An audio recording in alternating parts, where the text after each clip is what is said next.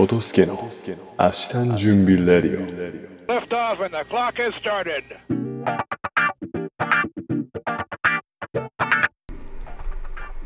2022年10月2日皆様いかがお過ごしでしょうか？トトスケです、えーこのラジオは私トトスケが日頃感じたことや発信したいことを好き勝手に話す守備一貫鉄頭鉄尾自己満足ラジオでございます。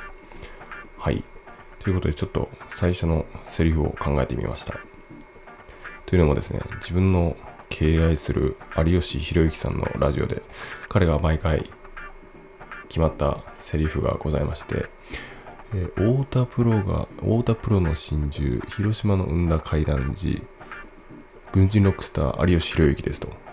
いうセリフがあってですね、ああ、なんか自分も決まったキャッチフレーズというか、最初の冒頭の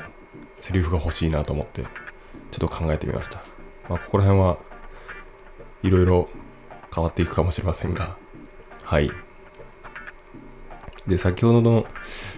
有吉さんのセリフはですね、なんかいろいろ意味はあるみたいですけど、まあ、詳しくはそちらのラジオを聞いていただければなと思います。はい。で、えー実は今日はですね、ある場所から収録しておりまして、トイレから、えーお届けしております。というのもですね、ちょっと、やっぱ自分はこのラジオをですね、ひっそりと撮りたいと思ってまして、で最近ちょっと妻が早起きしてですね、いろいろ勉強されてるので、ちょっとその妻がいる場所では、あんまり収録したくないもんでですね、いろいろ2階の脱衣所だったり、2階の子供部屋だったりと、いろんなところで試してるんですけど、今日は1階のおトイレからお届けしております。ちょっとこのトイレに座ったら、消臭のボーっていう音が入ってるかもしれませんけど、まあ、いろいろ試してみたいと思います。はい。でですね、前回、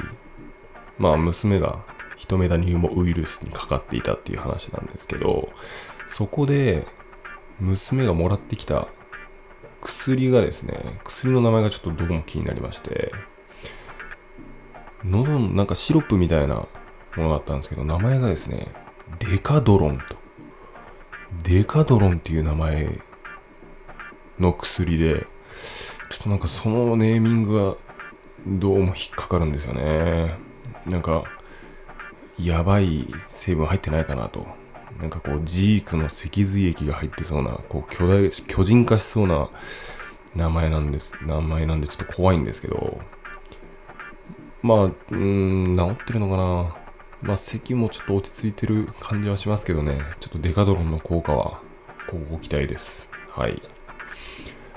で、えーっと、まあちょっとね、このラジオ収録を自分は毎日したいと思ってて、ただやっぱ、いろいろ他にもやりたいことがあってですね、どうしてもこのラジオ収録は後回しになってしまうんですけど、最低でも3日に1回はやりたいと思ってます。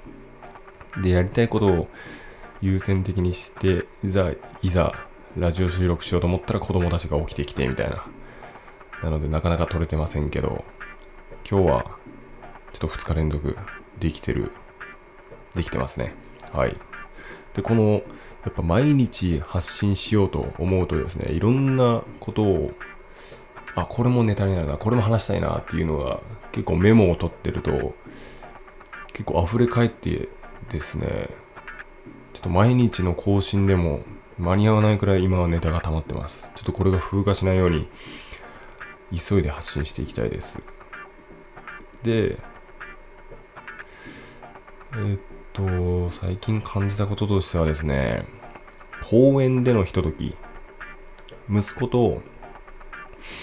近くの公園、もう本当にあの住宅地の一角にあるちっちゃな公園で遊んでまして、えっと、平日、あ、前回の週、休みを取った日ですね。なんで平日の夕方なんで、まあほとんど誰もおらず、二人で